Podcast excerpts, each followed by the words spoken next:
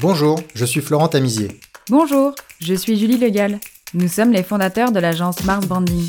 Nous accompagnons les marques de mode dans leur réflexion stratégique et leur développement opérationnel. Indépendants multimarques, franchisés, grands magasins ou concept stores, quels défis doivent-ils relever et quelle est leur vision du marché? Spécialistes du wholesale, nous avons créé ce podcast pour donner de la voix à ceux qui en ont le moins, tout en étant des acteurs indispensables du marché. Bienvenue sur Wholesale is not dead, le podcast dédié aux évolutions du commerce en point de vente physique. Alors nous sommes aujourd'hui sur le Tranoï, c'est le grand retour du salon après un an et demi d'absence dû au confinement. Nous sommes sur une édition plus restreinte et différente puisqu'elle a lieu au Palais de Tokyo cette fois-ci, en association avec la Fédération de la haute couture et de la mode. Le Tranoï a organisé cette édition à l'occasion de la Fashion Week masculine, mais ils exposent également des pré-collections femmes. Nous avons eu la chance de croiser Anissa Dra et on en profite donc pour lui voler quelques minutes de son temps. Anissa, bonjour, tu es l'acheteuse prêt-à-porter femme, luxe et designer pour printemps.com. Bienvenue sur Wholesale is not dead, nous sommes ravis d'être avec toi. Merci beaucoup, bonjour à vous. Bonjour Anissa. Bonjour, je suis absolument ravie. Tu vas nous parler de ton expérience Tranoï et de ta vision du marché. Et pour commencer, je te propose de te présenter. Avec plaisir. Alors, euh, bah, je suis Anissa, euh, je suis euh, acheteuse prêt-à-porter femme, luxe et designer pour printemps.com. J'ai eu la chance de rejoindre le printemps il y a trois ans pour participer à une magnifique aventure intrapreneuriale qui était la construction du projet printemps.com. Et j'ai eu la chance de, de participer à la construction de l'offre from scratch et ça, je vous cache pas que ça a été une aventure extraordinaire. Tu un parcours qui est beaucoup lié au wholesale, je crois, Anissa. Qu'est-ce que tu faisais avant euh, le printemps? Oui, alors euh, donc avant le printemps, j'étais acheteuse retail pour, pour Givenchy. Alors à vrai dire, j'ai un parcours assez atypique puisque en fait j'ai toujours évolué dans le secteur de la mode et du luxe, mais à différentes fonctions. Donc je suis passée par le retail, par le visual merchandising, par les achats retail, maintenant les achats wholesale pour un multimarque. Et j'ai même euh, travaillé au sein de, startups digitales comme euh, IWD ou Vestiaire Collective. Donc euh, j'ai toujours été très proche du produit, de son cycle de vie. Mais du coup aujourd'hui je suis un petit peu voilà, multicasquette. On se voit aujourd'hui sur le Tranoï, donc ça fait deux ans qu'il n'y en a pas eu. c'est important pour toi de venir sur le Tranoï Oui, pour moi en fait c'est fondamental de venir au sein des salons. Euh, parce que déjà, euh, j'y découvre beaucoup de choses, euh, des jeunes marques émergentes. C'est important pour moi de, garder toujours un œil sur ce qui fait, ce qui se fait, pardon, de découvrir aussi des pépites. c'est important. Et puis aussi, bah, j'aime bien aussi prendre le pouls créatif de cette, de cette jeune création émergente en fait. Et comment tu organises ta venue sur un salon en général? En général, je regarde déjà avant un petit peu euh, la liste des marques qui seront présentes, voir si potentiellement il y a des marques qui sont susceptibles de m'intéresser. Et après, pendant, comme j'ai généralement un peu de temps, ça tombe souvent pendant les périodes d'achat, euh, du coup j'aime bien faire le tour, faire un walkthrough avec l'équipe du salon. Euh, à qui je confie un petit peu mes besoins, ce que je recherche, etc. Donc en fait, on va directement droit au but sur des marques qui peuvent m'intéresser, euh, des marques qui en général ne sont pas encore distribuées, parce que c'est souvent ce que je recherche aussi, euh, des marques que je pourrais peut-être avoir en exclusivité par la suite. donc du, tout ça en très peu de temps. Voilà. Quand tu dis tu regardes un petit peu les marques avant le salon, moi j'imagine que tu regardes Instagram principalement. Comment ça se passe? Bah, c'est vrai qu'Instagram, c'est un vrai terrain de chasse. Hein. Ça te donne tout de suite une indication euh, sur un petit peu l'univers de la marque, sur ce qui target. On voit un petit peu aussi la notoriété, etc. Donc, euh, donc c'est sûr que c'est toujours un bon, euh, un bon indicateur. Après, j'aime bien aussi rencontrer les gens, toucher le produit, parce qu'en fait, voilà, le digital et les photos, ça fait pas tout. et j'aime bien voilà, parcourir les créations, les portant sur le salon et surtout aussi euh, comprendre le parcours des créateurs en fait qui sont derrière ces marques. Est-ce que tu peux nous parler euh, de tes expériences salon en général? Là, il y a donc l'Ultranoï, c'est le premier salon auquel on reparticipe depuis euh, la grande réouverture, le grand déconfinement. Est-ce que tu en as vu d'autres? Alors bon là c'est vrai qu'avec avec cette période un petit peu de pause malheureusement pandémique, la visite des salons a été un peu mise entre parenthèses. Mais c'est vrai qu'en général, étant à Paris, euh, je vais toujours sur les salons parisiens. Euh, je passe toujours euh, une tête, que ce soit le Tranoï, Lose Next, première classe aux Tuileries. parce qu'en fait, j'y trouve toujours aussi des marques, enfin j'ai toujours au moins un coup de cœur sur ces salons-là, ou aussi des idées. Il y a des fois des choses qui peuvent venir pour des projets futurs, donc c'est aussi beaucoup de prospection pour la suite. Donc donc c'est vrai que ça c'est super intéressant, c'est super riche. Il y a souvent des belles rencontres qui se font.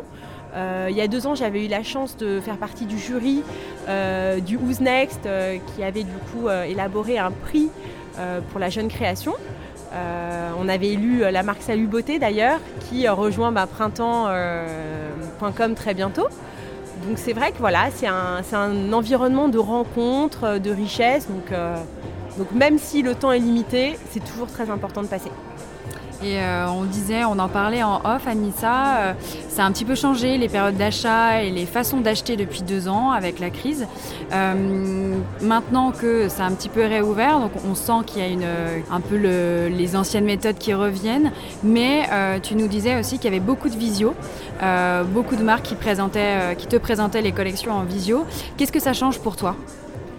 Alors c'est vrai qu'en fait euh, l'année dernière, depuis euh, c'était la Spring Summer 21, juin, euh, juin de l'année dernière, bah, en fait on est passé d'achats bah, physiques à des achats purement digitaux. Avant tu faisais tout en physique Tout en physique. Donc les journées étaient hyper intenses, enfin vraiment même très très intenses, ainsi que les week-ends. Et, et en fait l'année dernière, on est passé, enfin moi je me suis retrouvée à acheter toutes les collections depuis mon salon. Donc si quand même est quand même totalement euh, atypique.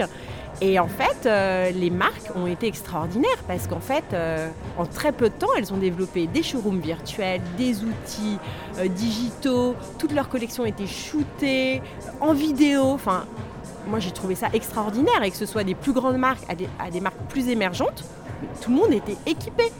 Il n'y a pas une marque euh, que j'ai pas acheté depuis l'année dernière qui n'est pas équipée. Hein. Donc, euh, donc ça c'est sûr, je suis hyper admirative en fait de leur, euh, de leur agilité. Elles arrivent à reproduire la magie que tu peux avoir en showroom ou au sein d'une équipe de vente ou d'un merch qui est mis en valeur sur le digital? Alors malheureusement non, si je vais être très honnête. si je vais être honnête, il n'y a, rien qui, euh, reproduit en fait, l'effervescence, l'excitation et la passion qu'on a euh, dans les showrooms, euh, la découverte qu'on va avoir, les, étoiles dans les yeux qu'on a quand on rentre dans un showroom, qu'on se plonge dans l'univers d'une marque. vous avez le créateur qui vous parle de ses, créations. Tout ça, honnêtement, je pense avec le meilleur écran du monde, vous ne vivez pas du tout depuis votre salon. Donc, donc c'est vrai que ça, malheureusement, bah, il a fallu l'accepter qu'on allait euh, acheter comme ça, sans cette part peut-être d'excitation. Mais je pense que des deux côtés, que ce soit côté marque ou côté acheteur, on savait que c'était temporaire.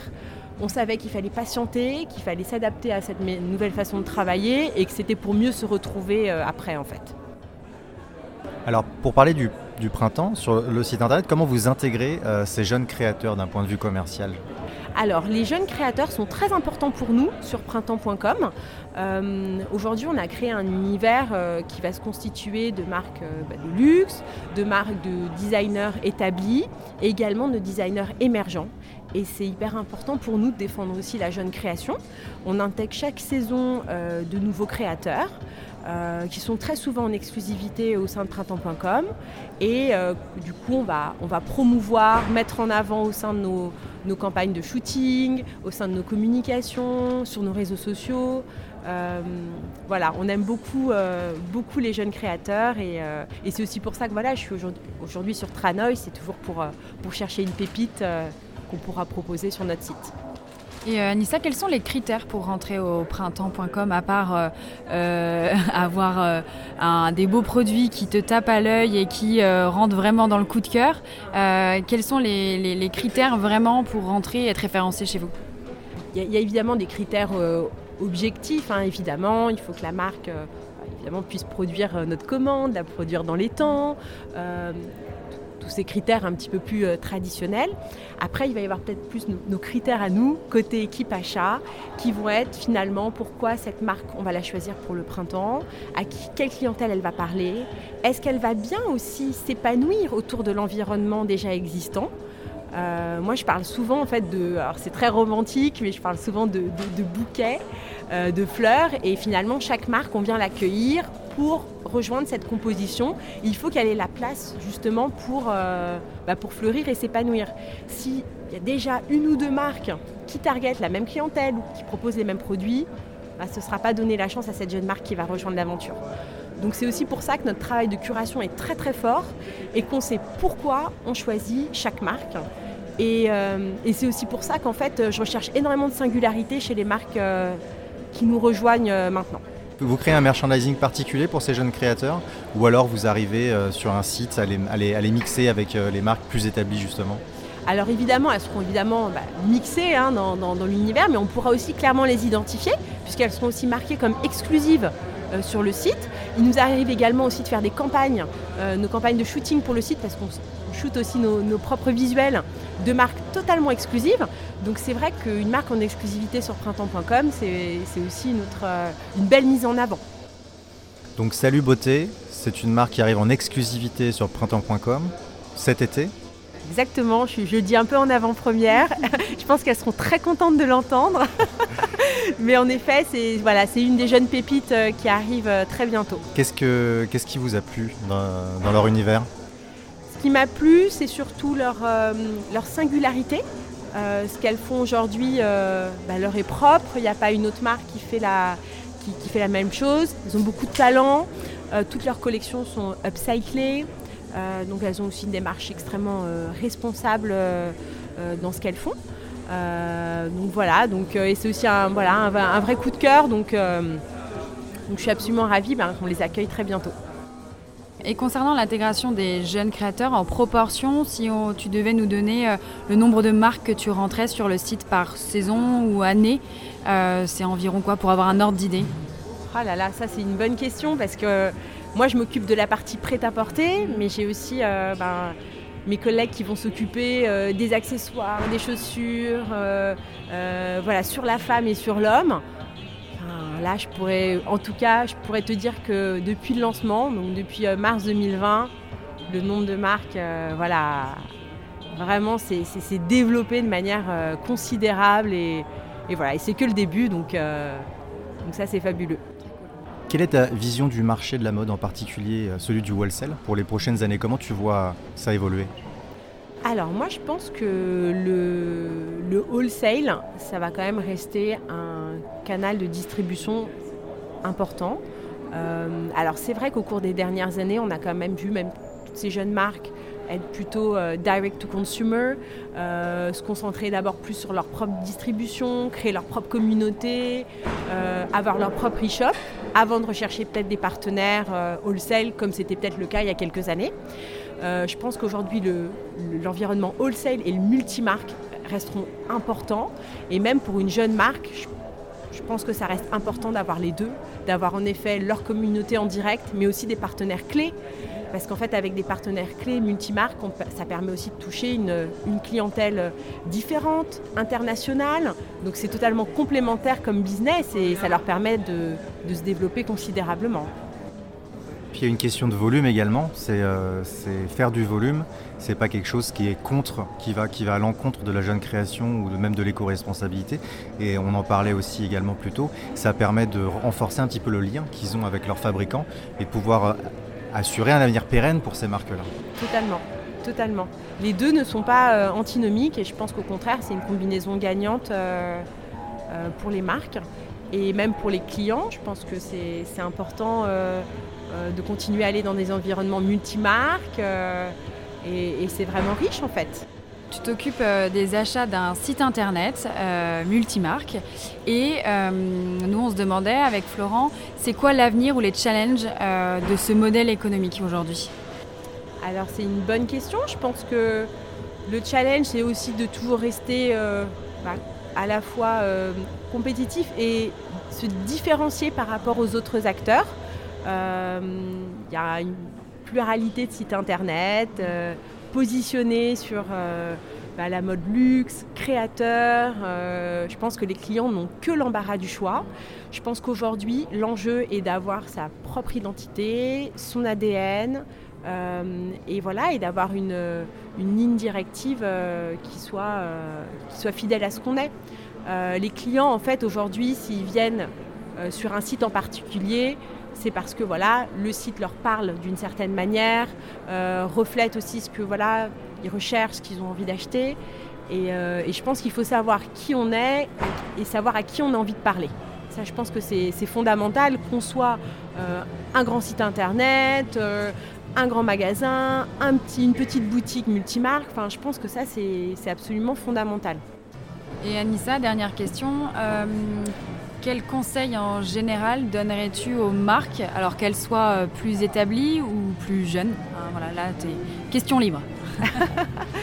Bah, de rester euh, très très singulière. Vraiment aujourd'hui, de proposer. En fait, l'environnement dans lequel on, travaille est un peu saturé. Il y, a, tellement de marques. Vraiment, même les clients, je pense qu'ils savent même plus. Euh, Donc même une acheteuse comme toi se dit le marché, il est quand même saturé en termes d'offres. Et il est saturé. Il y a énormément de marques, de prêt-à-porter, d'accessoires. Euh, je pense qu'aujourd'hui, on a, on a peut-être trop de choix.